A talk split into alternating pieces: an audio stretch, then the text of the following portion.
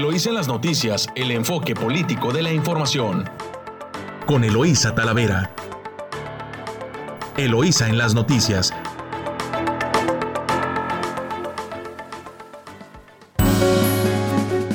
Muy buenos días, Ensenada. Hoy ya es lunes 20 de diciembre de 2021, ya con ambiente navideño. Ya se siente, ya se siente.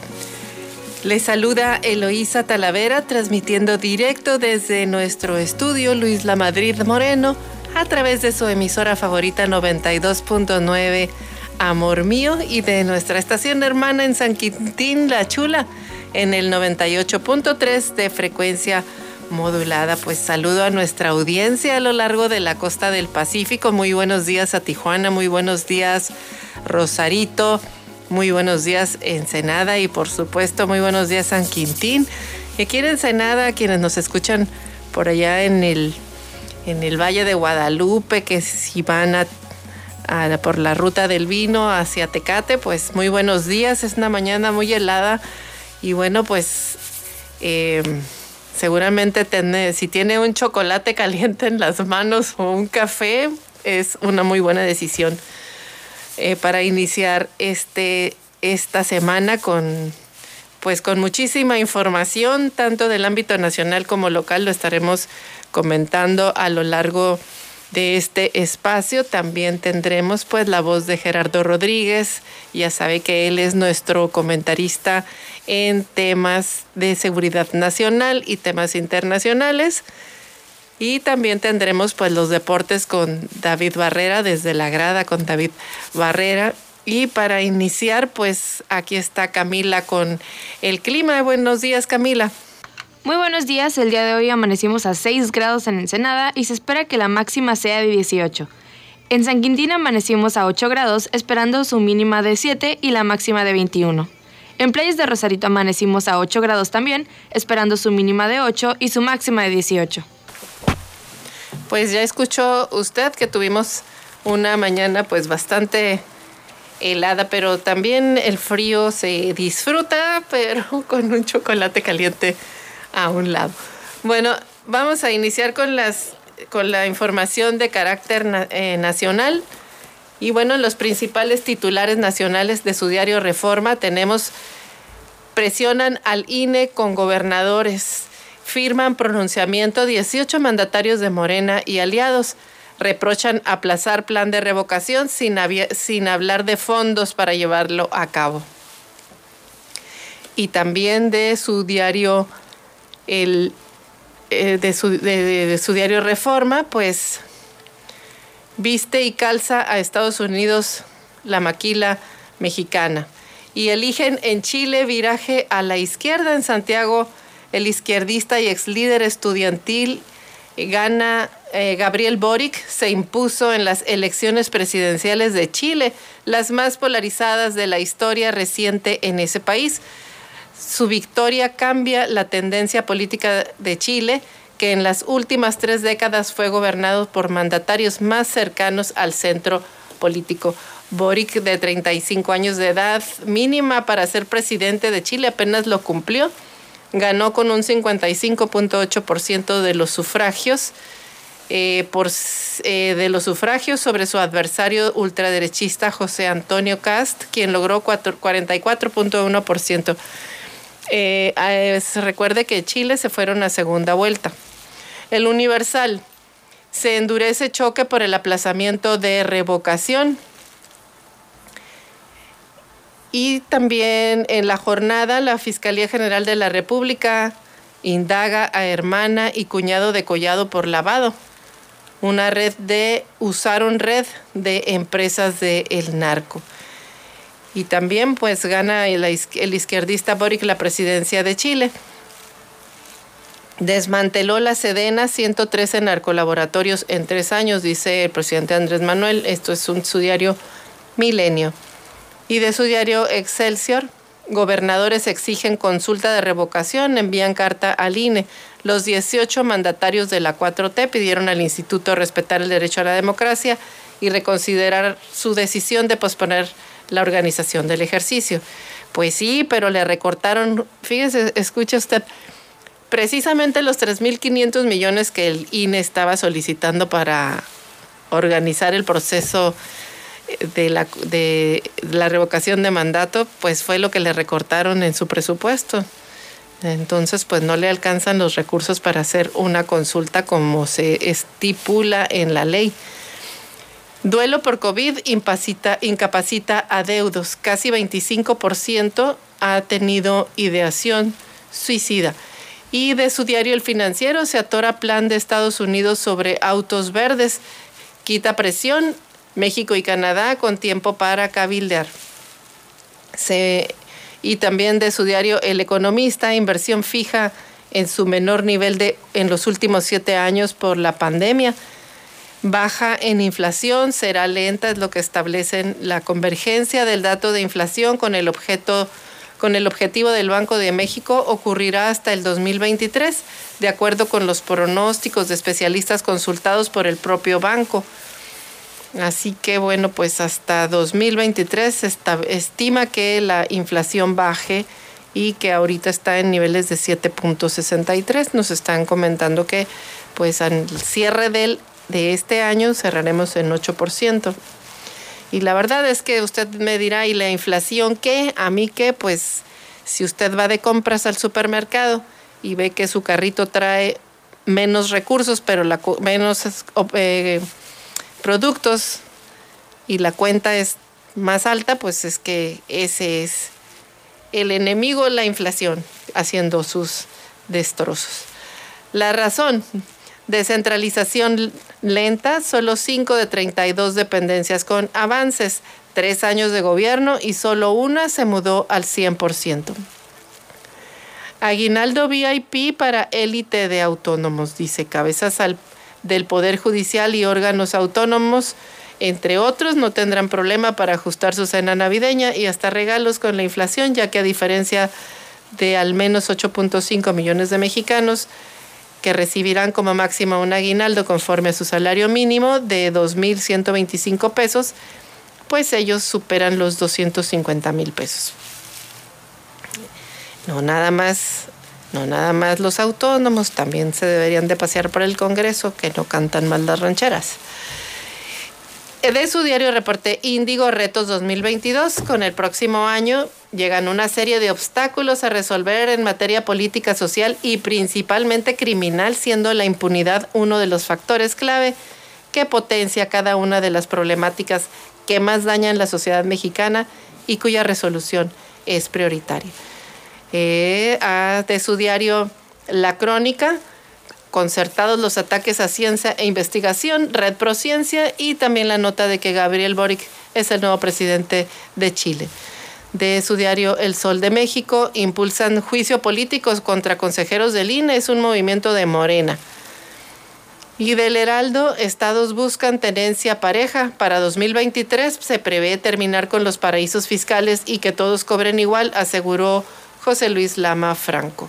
Esta es hasta aquí la información nacional. Nos vamos a las primeras planas o las principales notas en el Estado y de su diario El Vigilla, pues desafortunadamente la violencia destapa esta semana, acribillan a mujer, hieren a tres personas más.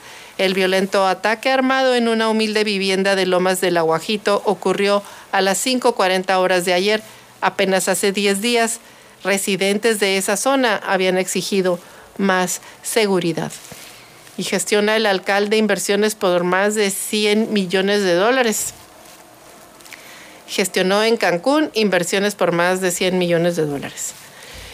Eh, este es la información de su diario El Vigía. Y bueno, pues eh, viendo más información de lo que ha sucedido en Ensenada, Um, rescatan a canadiense a bordo de yate en Ensenada. También es una nota del imparcial. Eh, sigue búsqueda. Una mujer muerta y tres heridos en disparos en Ensenada, pues también es la nota de varios portales como Ensenada Net.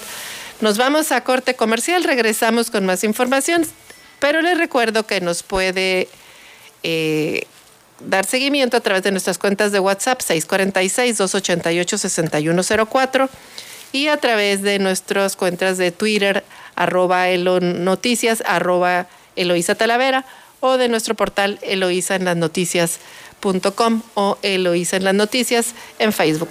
Regresamos. Estás escuchando Eloísa en las noticias. Regresamos.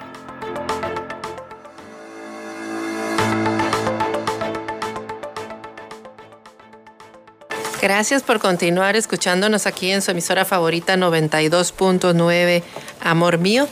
Continuamos con más información eh, local. Y bueno, pues estábamos viendo eh, un recorrido por los principales, las principales notas en el estado. Y bueno, pues eh, comparece el alcalde en el Congreso del Estado otra vez ante la Comisión de Hacienda.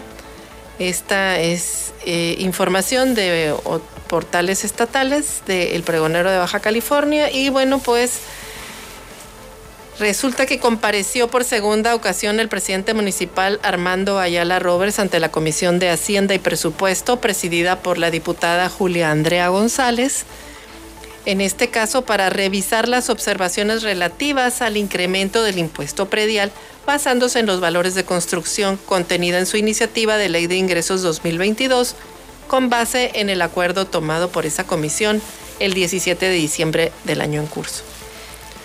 La sesión fue celebrada de manera virtual el sábado por la tarde y fue presidida por la diputada Quirós, eh, donde el alcalde se hizo acompañar por funcionarios municipales para exponer el ajuste del 10% de incremento en dicho impuesto que inicialmente era de un 35 y lo habían bajado a 25. Sin embargo, los diputados le pidieron reconsiderarlo aún más. Durante la exposición, tanto el alcalde como sus funcionarios justificaron el proyecto de ley, aunque se mostraron dispuestos a tomar en cuenta las consideraciones vertidas en esa sesión. Sin embargo, el, el, alcalde comentó que las decisiones se tomarán por el Cabildo de Ensenada, por lo que será hasta la siguiente semana cuando se dé respuesta al Congreso del Estado. Una de las legisladoras que participaron en esta sesión dijo que el proyecto contiene un alza en todos los rubros y en todos los giros, por lo que le solicitó la reconsiderara eh, los incrementos del impuesto predial, así como una estrategia de reactivación económica, mientras que otra de las participantes también opinó que a pesar de que esta segunda comparecencia se presenta con una reducción del 10%, es decir, del 35 al 25% en el tema de la construcción del predial, pues le están pidiendo que se reduzca más.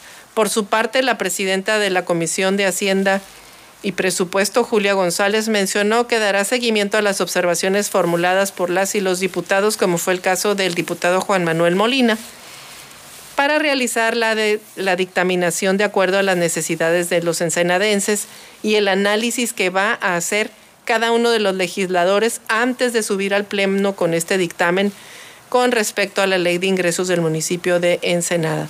En esta sesión virtual hubo distintos cuestionamientos de las y los diputados integrantes de la comisión. Julia González Quirós, Jorge Moctezuma Martínez, Juan Manuel Molina, Alejandrina Corral, así como la diputada Dailín García. Pues ahí está, no está cerrado este tema de la reforma, perdón, de la ley de ingresos de Ensenada para 2022. Y bueno, pues en torno a este tema se han alzado muchas voces. Eh, recuerde usted que ha habido manifestaciones eh, frente al, en el propio Congreso del Estado, en, a la fuera de las eh, del edificio del Palacio Municipal. Y también ha habido expresión de distintos eh, presidentes de organismos empresariales y sociales también en torno a este aumento desproporcionado que se planteó por parte del Cabildo de Ensenada para la ley de ingresos, sobre todo por el contexto económico que se está viviendo después pues no puedo decir después de la pandemia, porque es en la pandemia no ha cedido este este bicho y de descuidarse pues está amenazando con la frágil economía de Ensenada. Y en otra nota de monitoreo económico, pues la iniciativa privada en Ensenada le está pidiendo al gobierno de Baja California cambiar las reglas, del FIDEM. Eh, el presidente del Consejo de Desarrollo Económico de Ensenada, CODEEN, pidió al gobierno de Baja California cambiar las reglas del FIDEM e incluso la conveniencia o no de la creación de un nuevo fideicomiso. El presidente del CODEEN refirió que hay un llamado conjunto de todos los sectores productivos de Ensenada que convocan a la gobernadora a encontrarse lo antes posible en el momento que ella, defina para continuar con un ejercicio de comunicación y de permanente acercamiento que permite interactuar, cambiar puntos de vista para hacer propuestas fundamentales con mayor celeridad e inclusión para evitar el estancamiento de los sectores económicos de Ensenada. El representante del CODEN también refirió que hay un plan estratégico municipal de Ensenada, PEME, que integra los proyectos, necesidades y visión de los ensenadenses, en donde la coordinación entre los tres órdenes de gobierno pues permitirán que se trace, que esta ruta se, se cristalice.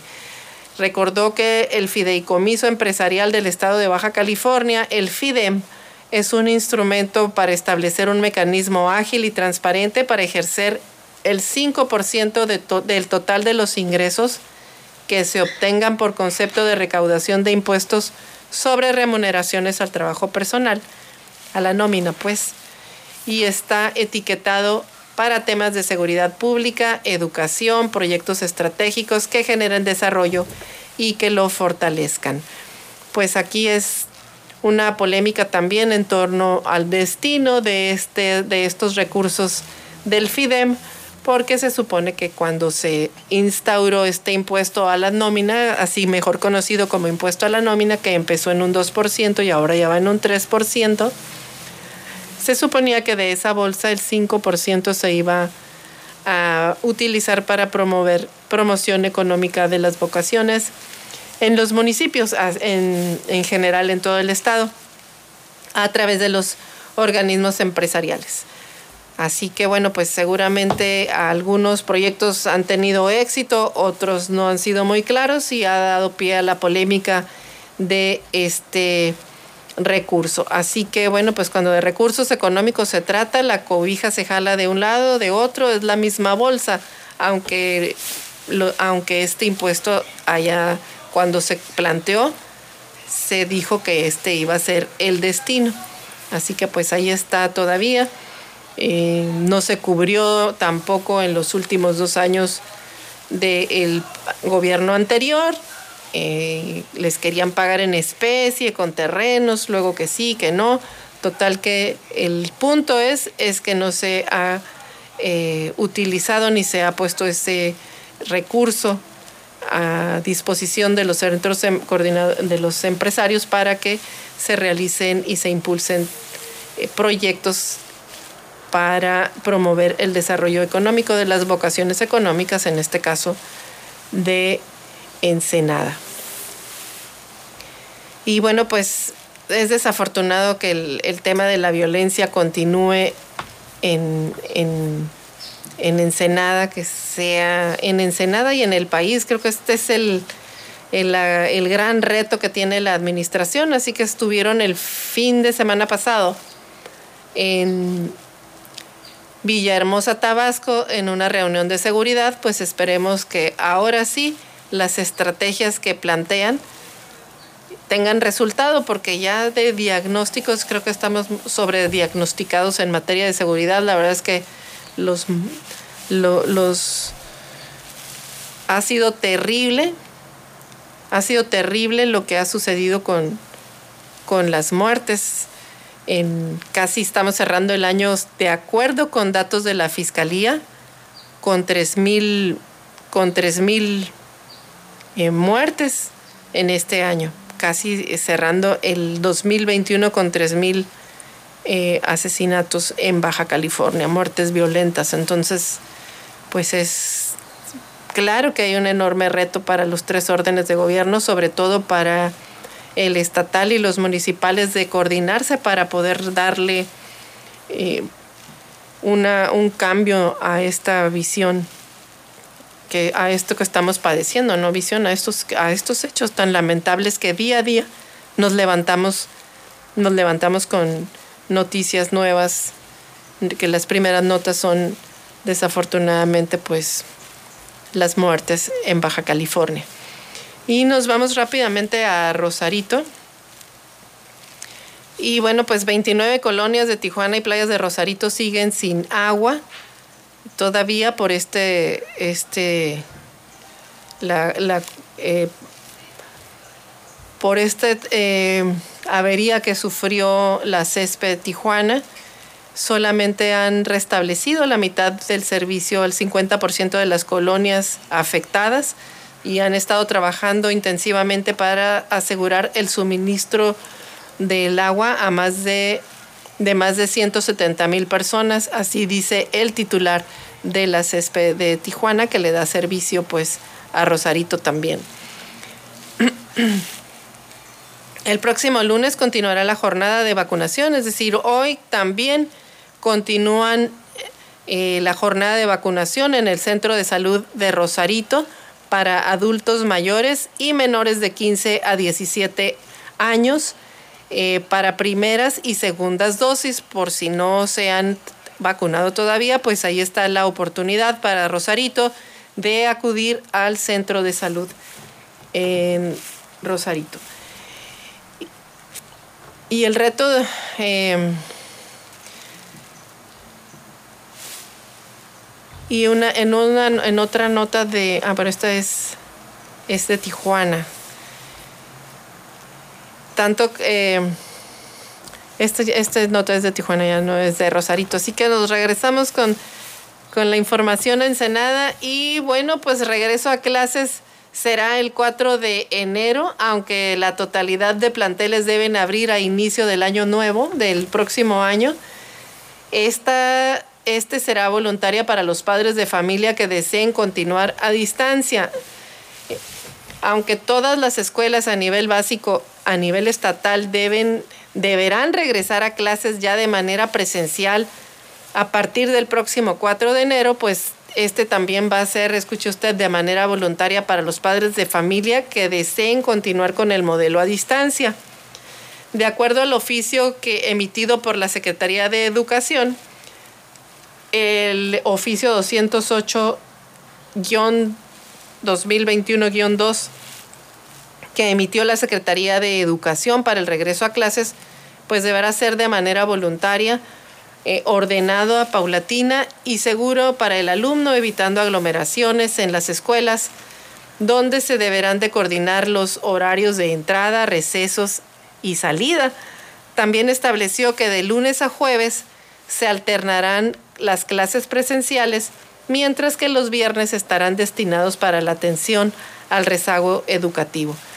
Se indicó también que se actuará de acuerdo con la normatividad establecida en los protocolos y medidas preventivas sanitarias emitidas por las autoridades federales y por la propia Secretaría de Salud del Estado.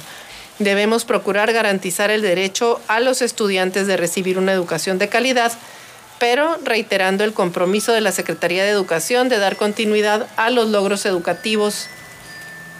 Eh, esto es lo que se lee en el oficio.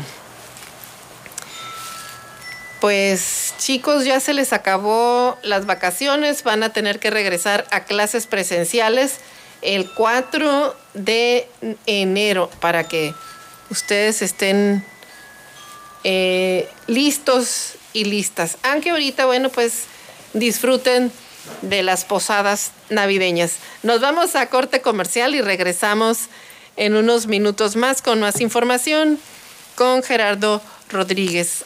Así que nos vamos a corte comercial. Estás escuchando Eloís en las noticias. Regresamos.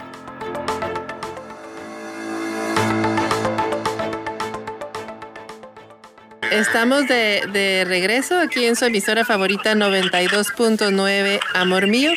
Y bueno, como todos los lunes, está con nosotros Gerardo Rodríguez.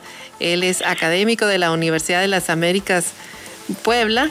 Y bueno, hoy estaremos comentando con un te, el, él, perdón, un tema sobre el fentanilo. Muy buenos días, Gerardo. Muy buenos días, eh, Eloísa. Saludos desde Puebla.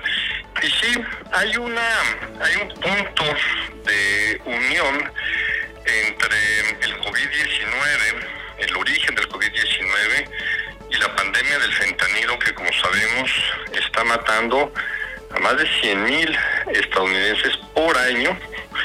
Y esa es la ciudad china de Wuhan, donde surgió, al parecer, entre un laboratorio o en el mercado, eh, pero al final se tiene que el epicentro, el origen de esta terrible enfermedad, de este terrible virus, fue esta ciudad. ¿Y por qué? ¿Qué, une Wuhan y el COVID-19 y el fentanilo? la industria farmacéutica, químico-biológica espectacular que se ha desarrollado en los últimos años en esta ciudad.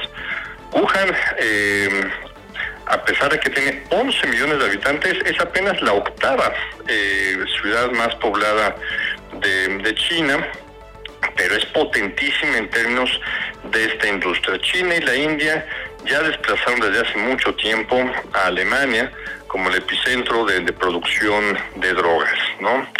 Eh, desde hace casi cuatro años se, se, tenía información de inteligencia de los Estados Unidos y de otras de, otras agencias europeas que se estaban desarrollando eh, virus, ahí se están haciendo pruebas de virus y casualmente fue donde surge el COVID-19.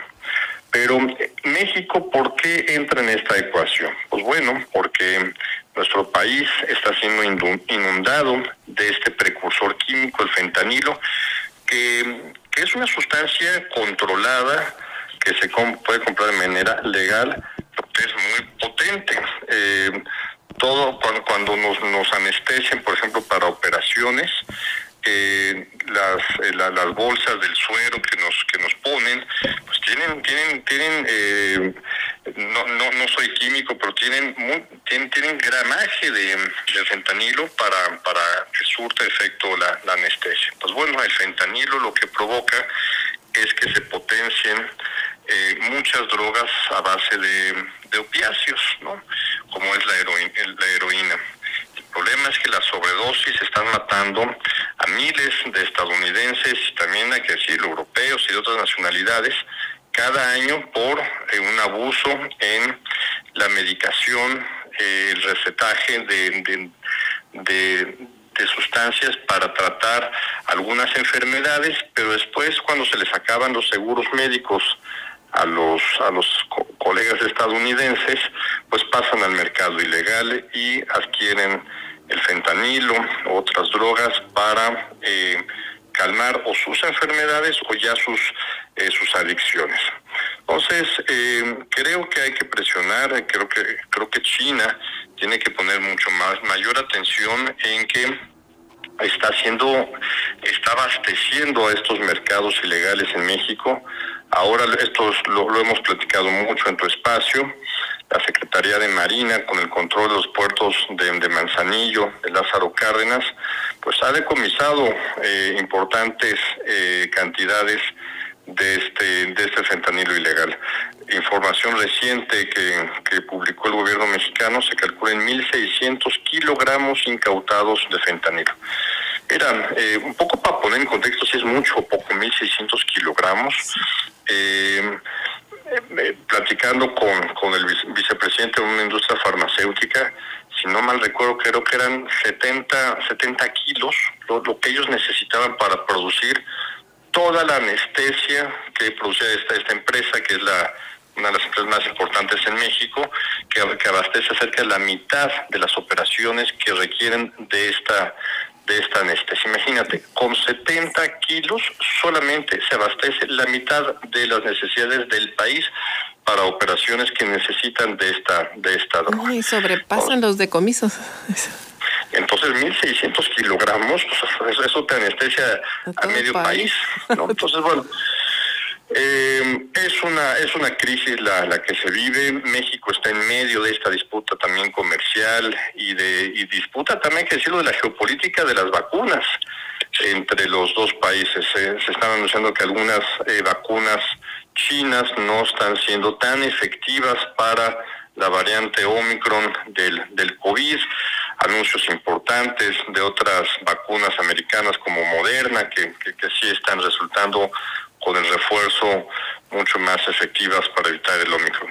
Pues bueno, esto es la geopolítica de las drogas legales e ilegales y, en esta etapa también de pandemia, Eloisa. Pues sí, y fíjate que también recientemente pues eh, se han visto incluso médicos, ¿no? Implicados también en el tema del fentanilo porque pues se utiliza como precursor de droga y lo empezaron a recetar también excesivamente. Exactamente, exactamente. Hay detrás de esta crisis del, del fentanilo, de los opioides en Estados Unidos, hay dos grandes responsables, las empresas farmacéuticas y los médicos en Estados Unidos que recetaron al por mayor este tipo de medicamentos y volvieron adictos a millones de estadounidenses. Y las consecuencias son esas. Hace cinco años están muriendo en promedio 50 mil estadounidenses. Ya se duplicó. Tan solo el año pasado, del 2000, eh, del 2020 al 2021, aumentó casi en un 28% los fallecimientos por sobredosis en Estados Unidos. y terrible porque pues son las generaciones más jóvenes las que están eh, mm, falleciendo también con este tema de fentanilo en el mercado negro. Así es, entonces, pues bueno, hay una convergencia ahorita nefasta y Estados Unidos está presionando a México. Aquí hay una, eh, aquí hay una eh, alianza bipartidista entre republicanos y demócratas, porque se les están muriendo, no importando color de partido político. Eh, a mí me tocó ver en, Washington, lo hice en una, en una reunión organizada por la Oficina de Control de Drogas, de Políticas de Control de Drogas de la Casa Blanca, un panel con dos legisladoras, una republicana y otra demócrata, diciendo claramente, señores, no se equivoquen, este no es un asunto nada más de la agenda del, del expresidente Donald Trump, es una agenda que nos compromete a la Casa Blanca y al Capitolio. Y por ahí pueden venir muchas presiones al gobierno mexicano. Ya las hay y van a seguir creciendo. Sí, eh, está tremendo este tema de, de el fentanilo y pues como lo están utilizando, ¿no? Para, para potenciar las drogas, pero ya en el consumo, en el mercado negro, pues no hay, no hay control, no hay límite y pues empiezan a fallecer muchas personas. Y, y bueno, pero sí han estado eh, a raíz, como bien lo mencionabas, de que la Marina empezó a controlar los puertos, ha habido más decomisos de este precursor, pero también porque el gobierno sí ha estado como poniendo presión para que haya este tipo de, de decomisos, ¿no? Así es, también hay que decirlo, el que el, el, el, ejército esté reforzando las fronteras terrestres también ha ayudado al decomiso de estas, de estas drogas. Y, bueno, México tiene que, hacer también inteligencia hacia el exterior. Lo ideal, por ejemplo, Luisa, es que tuviéramos agentes de inteligencia en China que sepan hablar chino, que localicen estas redes de trasiego de, de estas drogas que provienen de China, que llegan a México para eh, pues evitar su, su, traspaso a primero laboratorios clandestinos mexicanos o hacia Estados Unidos. ¿Qué es lo que pasa? Cuando se tienen estas cantidades en kilogramos de fentanilo es que van a Estados Unidos y allá se convierten en droga. Hay laboratorios también clandestinos en Estados Unidos. Entonces, no todo pasa ya procesado desde México. Porque además, eh, Luisa, es, es, es muy eh, peligroso el manejo del fentanilo. Cuando se detectan que hay un cargamento de fentanilo ilegal, los equipos de las aduanas del ejército o la Guardia Nacional tienen que ponerse trajes especiales tipo los de Homero Simpson nucleares, porque si llegan a respirar o tocar con la yema del dedo fentanilo, se pueden morir por osmosis. Imagínate lo que significa eso. y, si anda en el mercado negro, pues cuál cuidado, el riesgo que anda, así es. Pues, oye Gerardo, llama la atención que en la misma ciudad de China eh, se hayan desatado las dos pandemias. Así es, entonces eh, esta, esta casualidad eh, empieza a rondar ya los, los escritorios de las agencias de inteligencia de varios países y, y creo que China tiene que poner atención y el resto del mundo también, ¿no? Así es. Pues muchas gracias Gerardo. Este, esperemos que ya andes con ambiente navideño. pues ya casi, ya casi, Ya casi. Estamos ahorita en inscripciones, ahorita en la universidad. Ah, muy bien. Bueno, pues esperamos es- que eh, escucharnos el próximo lunes. Muchas gracias, Gerardo. Cuídate mucho, Luisa. Gracias por todo. Bye. Excelente semana.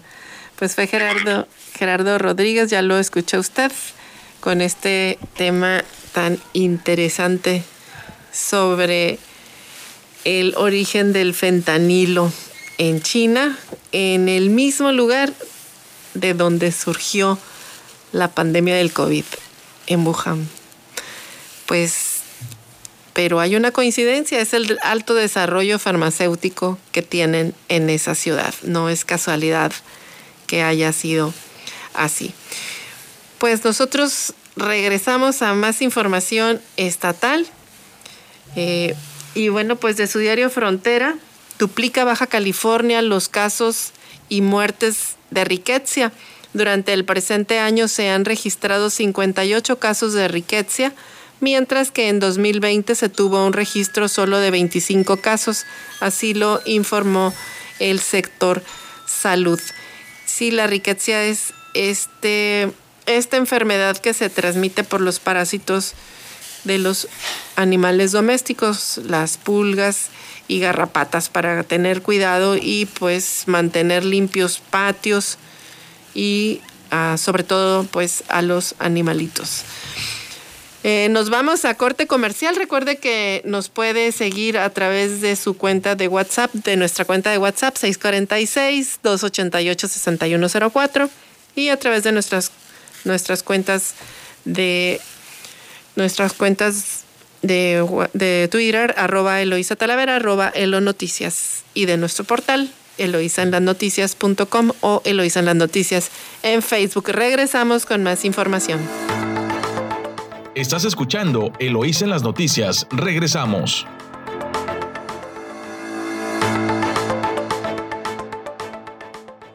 Gracias por continuar aquí en su emisora favorita 92.9 Amor Mío, en su espacio Eloisa en las noticias.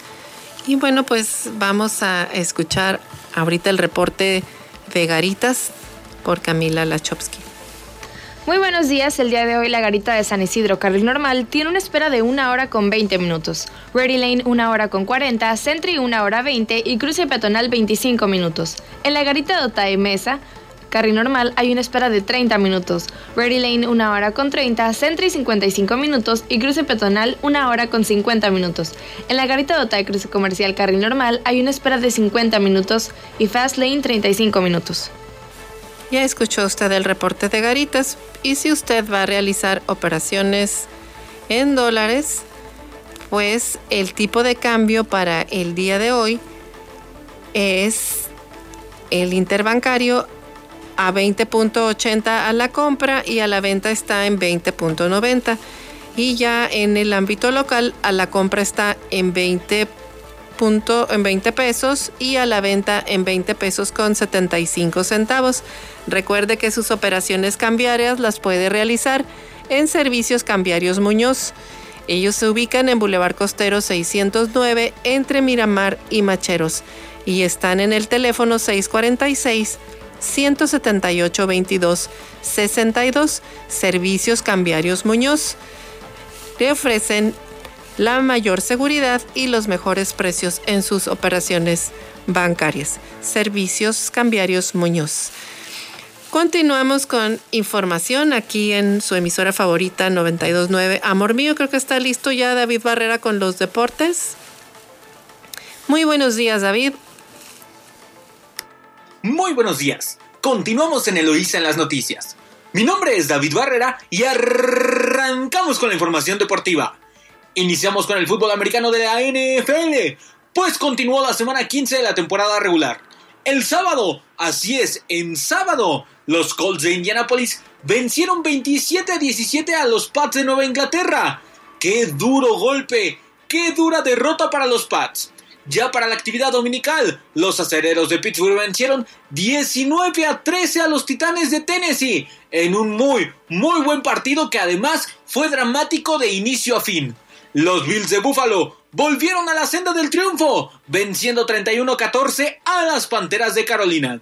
Los Jaguares de Jacksonville cayeron en casa 30-16 ante los Tejanos de Houston. Los Vaqueros de Dallas, con una fantástica defensiva, vencieron 21 a 6 a los Gigantes de Nueva York. Con esto Dallas prácticamente ha ganado su conferencia, asegurando su puesto en playoffs.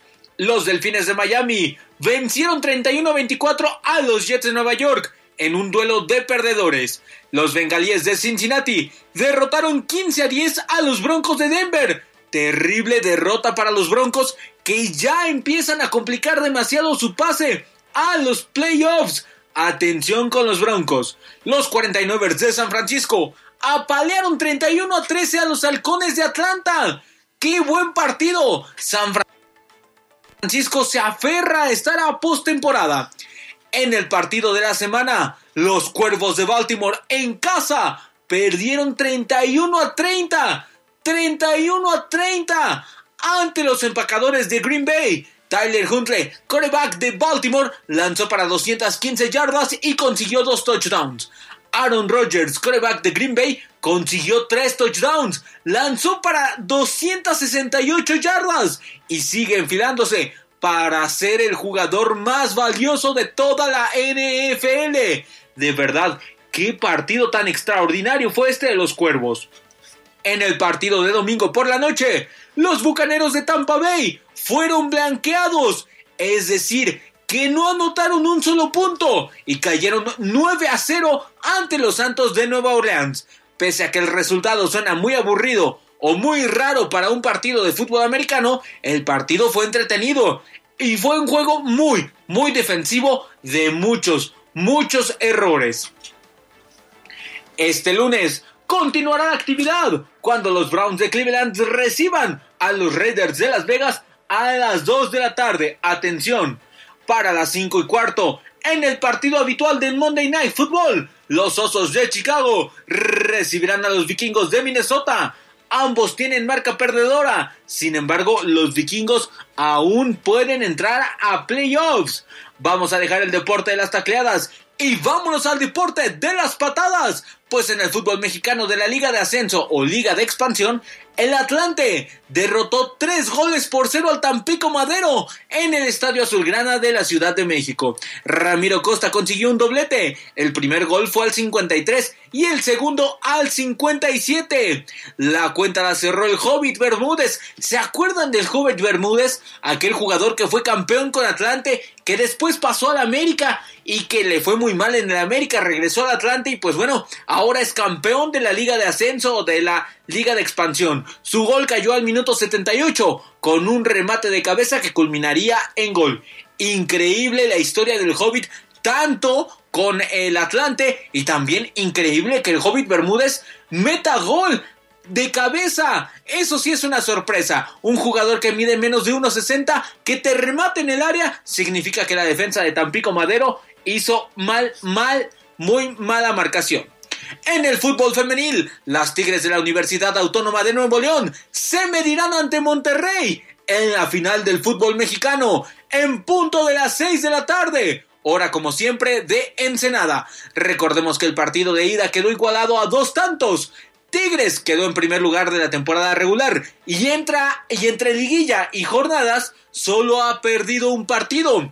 Por su lado, las rayadas culminaron en la segunda posición y en toda la temporada solo cayeron en dos ocasiones. Será un duelo de poder a poder que no nos podemos perder. Atención, se antoja muy, muy entretenido este partido.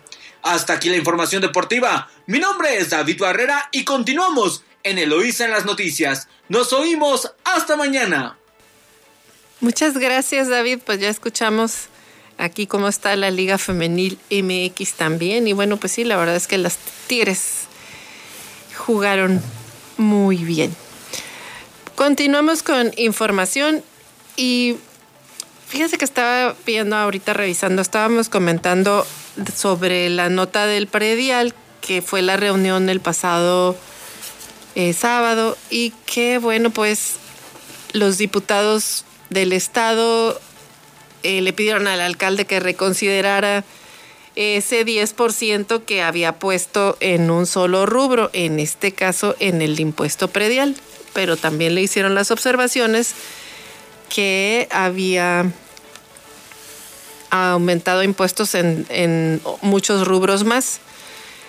Pues una regidora, la regidora de Acción Nacional, Brenda Valenzuela, logró argumentar y convencer a alguno de los diputados del Congreso para que le sugirieran al presidente municipal eh, reconsiderar su ley de ingresos, eh, en su ley de ingresos el aumento al predial y bajar su pretensión de, eh, de que pusiera un, porcentaje menor al que puso, del, estableció el 35% y la bajó al 25%. Me llama mucho la atención la posición de la regidora, incluso en el Vigía mencionan que parece que es la única regidora de oposición. Pero aunque no lo diga el Vigía, así es, porque si usted revisa cuáles fueron los regidores que votaron a favor de la propuesta, pues se supone que hay una alianza política PRI, PAN, PRD.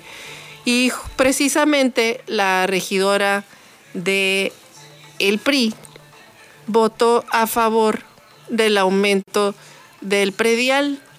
Y entonces la alianza famosa en qué consiste o en qué consistió, porque dijeron que no solamente era electoral, sino que era para impulsar una agenda común.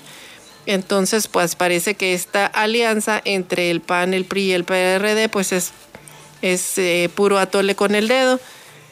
Para algunas cosas sí funciona y para otras no, porque en los hechos pues no se está cumpliendo y la regidora del PRI pues no, lo sabemos por qué ha estado votando en contra de los ensenadenses desafortunadamente. Así que pues parece ser que nada más tenemos una regidora de oposición porque ya hasta el independiente que llegó fuera de los partidos políticos pues también se fue contra estos aumentos de impuestos en la ley de ingresos desproporcionados.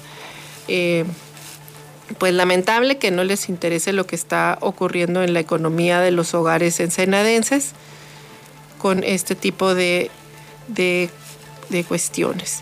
Y bueno, pues ya en otra información del Estado, eh, el caso de Iztecali también que requiere de cirugía mayor, pues los tres municipios le deben, tres municipios le deben casi 6 mil millones de pesos a, a Iztecali y es que las finanzas pues de este instituto para los trabajadores del gobierno y municipios, el Iztecali, han estado en los últimos años, han tenido un déficit anual aproximadamente de 2 mil millones de pesos. Esta es información que proporcionó el secretario de Hacienda de Baja California, Marco Antonio Moreno Mejía y dice, bueno, pues que la ley obliga al Estado a cubrir la falta de dinero para garantizar al personal de gobierno la atención médica y pensiones. Y en esto último, bueno, pues la institución tiene una insuficiencia financiera crónica. Así que en general destacó el secretario que el déficit del Istecali para garantizar su operación es el segundo más grande del país eh, que se tiene en este tipo de instituciones de seguridad social que pagan pensiones y que además cubren con los servicios eh, con los servicios médicos. Son eh, son una especie de aseguradoras que además le brindan los servicios a quienes son sus clientes a los que tiene afiliados en, el propio seguro. Recuerda que esto obviamente es por ley, no, no hay la libertad de que cada quien se asegure en la empresa que quiera, simplemente pues que así está la ley en el Estado y ese es, el instituto que brinda la seguridad social a los burócratas del Estado. Pues esta es información. Ah, bueno, nos vamos a corte comercial, regresamos con más información aquí en su emisora favorita 92.9 Amor Mío. Estás escuchando Eloís en las noticias. Regresamos.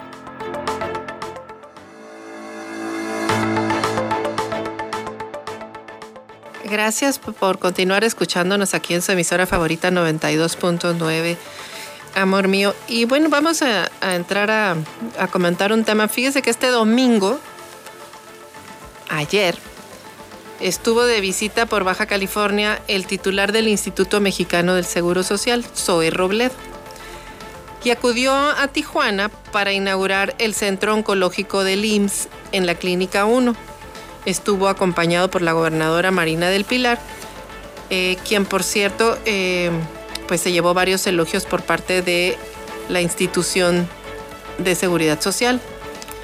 Zoe Robledo pues reconoció a Marina del Pilar porque cuando fue diputada eh, impulsó que los papás de los niños con cáncer tengan permiso para ausentarse del trabajo y no pierdan el empleo cuando acompañan a sus hijos pues a las terapias. En el evento estuvo presente también la delegada del Instituto Mexicano del Seguro Social, Desiree Zagarnaga, eh, y también estuvo el secretario de Salud, Adrián Medina Amarillas. Y bueno, pues también eh, Zoe Robledo señaló que ya se ha dado cuenta, escuche usted, que, que faltan más medicamentos y que las familias pide, que, piden, es, eh, piden mejor atención y dice que ahora con el nuevo centro oncológico pues van a ver eh, cómo funciona la atención así como el medicamento disponible.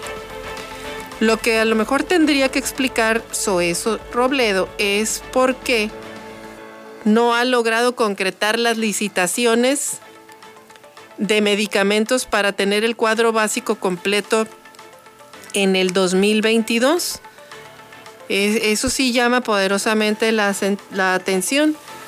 O sea, tiene presupuesto, pero le falta planeación, puesto que hay un déficit importante para, atender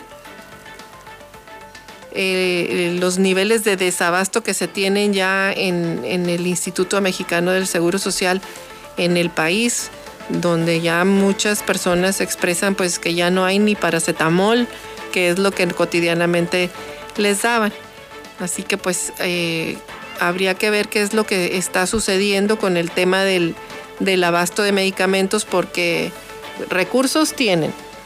Y el Instituto Mexicano del Seguro Social pues se distinguía antes por no por tener abasto niveles de abasto de medicamento de, eh, de niveles de arriba de 90% y bueno, pues esto incluso también se tenía en las secretarías de salud en los estados y ahora pues hay niveles a veces hasta de 40% de abasto, situación que pues sí es preocupante porque ya la notan los, los padres de familia que van y pues no tienen medicamento los niños para el cáncer.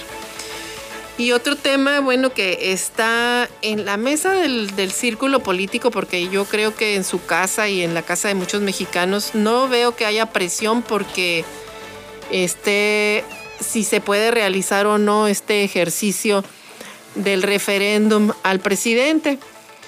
Yo no he escuchado gente eh, o manifestaciones de personas inconformes porque el presidente eh, hacer un referéndum para evaluar si se va o se queda. Todo lo contrario, la verdad es que sale bien evaluado en todas las encuestas y más bien lo que están buscando es un ejercicio político de, eh, de no de revocación de mandato, eh, precisamente porque no hay una inconformidad tal.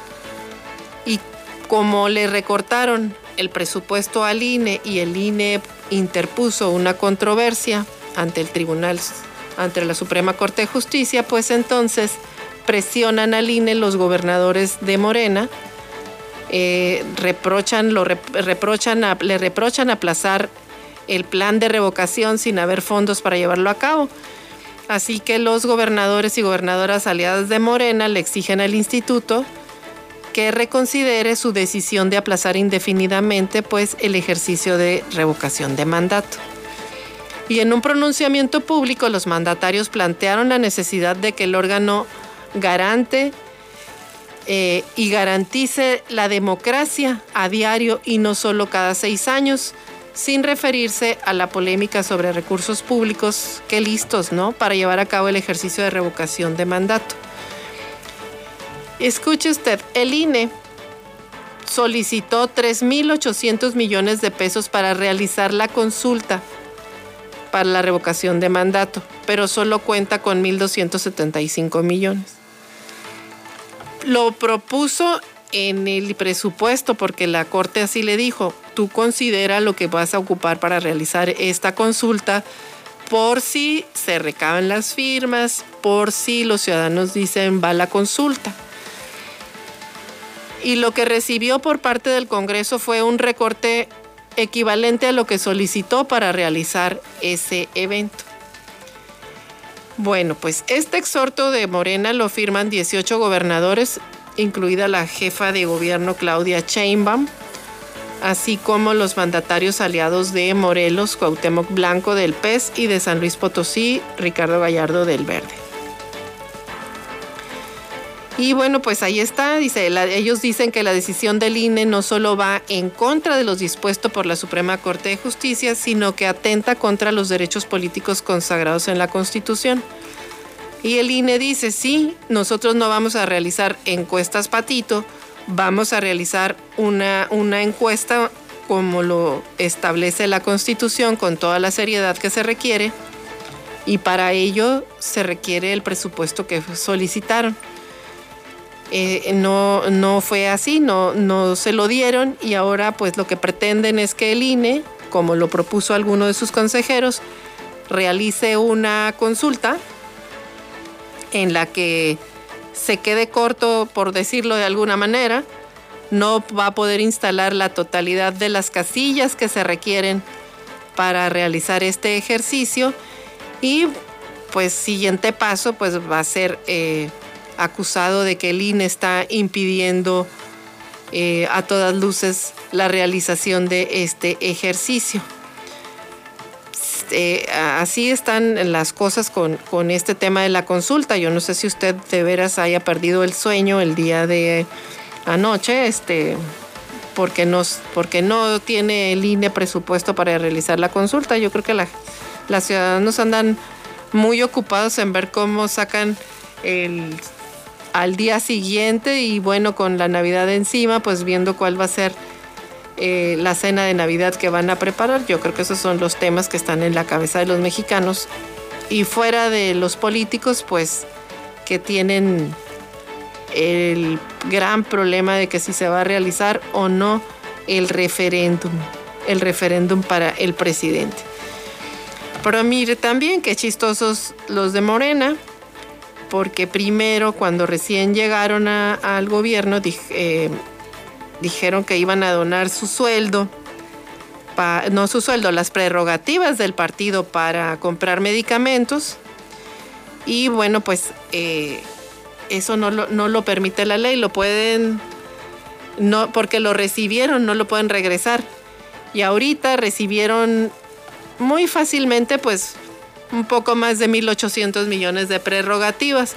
Así que por un lado dicen las reciben y luego como saben que la ley no les permite que regresarlas, pues lo correcto hubiera sido que no las recibieran, pero sí las recibieron. Entonces este es puro, puro atole con el dedo, el que nos recetan todos los días. Por un lado, por otro lado. Así que pues así están los políticos para cerrar el año. Pero si usted, vamos a hablar de cosas más agradables. ¿Y que son las fiestas navideñas? Ya están en puerta. ¿Y cómo ve usted?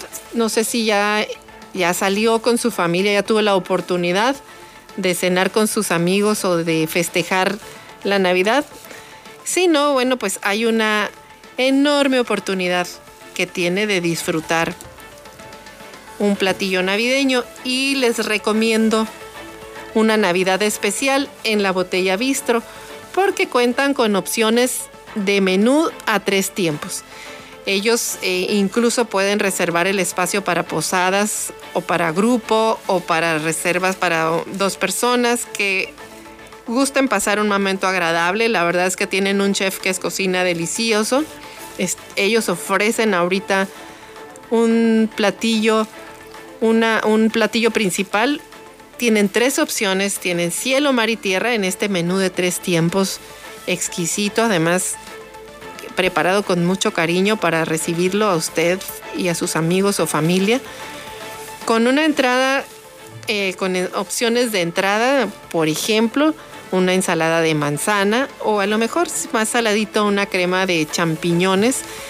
Y si le gusta a usted el cielo, pues entonces le ofrecen una jugosa pechuga de pavo rellena con frutos secos y eh, semillas en una salsa de betamel ahumado al vino tinto. Además, pues de guarnición por ahí utilizan ellos vegetales de su huerto y, y, de eh, camote, por ejemplo. Si le gusta el mar, pues también puede degustar un salmón horneado con una salsa cremosa de salvia, esa plantita nativa de Ensenada, y acompañado con espinacas y champiñones y láminas de pasta fresca. O si gusta usted la tierra, pues, ¿qué cree? Que también tienen un ribeye horneado, marmoleado, jugosito, al romero con una salsa de vino tinto. Y de tercer tiempo, pues tienen también postres para que usted elija. Puede elegir un bolobán de manzana, manzanas flameadas con amaretto, amaretto.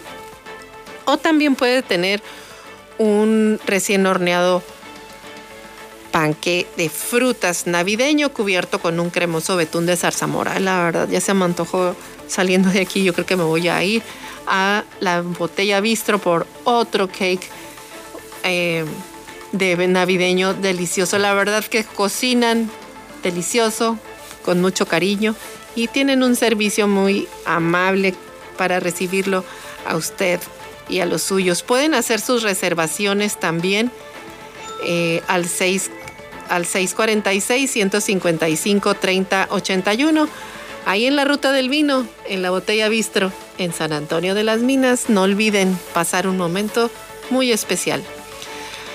Y bueno pues eh, nosotros casi llegamos ya al final de nuestro espacio informativo. Nos despedimos de usted agradeciéndole infinitamente que nos haya acompañado esta mañana helada con un chocolate sobre todo caliente o un cafecito. Así que bueno, le deseamos excelente inicio de semana. La verdad, luego platíquenos qué van a cenar, qué van a preparar. Recuerde que nos pueden comentar en el WhatsApp y compartir la receta navideña. Así que pues nos despedimos de usted. Gracias por escucharnos aquí en su emisora favorita 92.9. Amor mío, que tenga excelente inicio de semana. Eloísa en las noticias, el enfoque político de la información. Sintonízanos todas las mañanas de lunes a viernes a las seis y media en Amor Mío 92.9 FM y La Chula 98.3 FM. Visítanos en eloísenlasnoticias.com.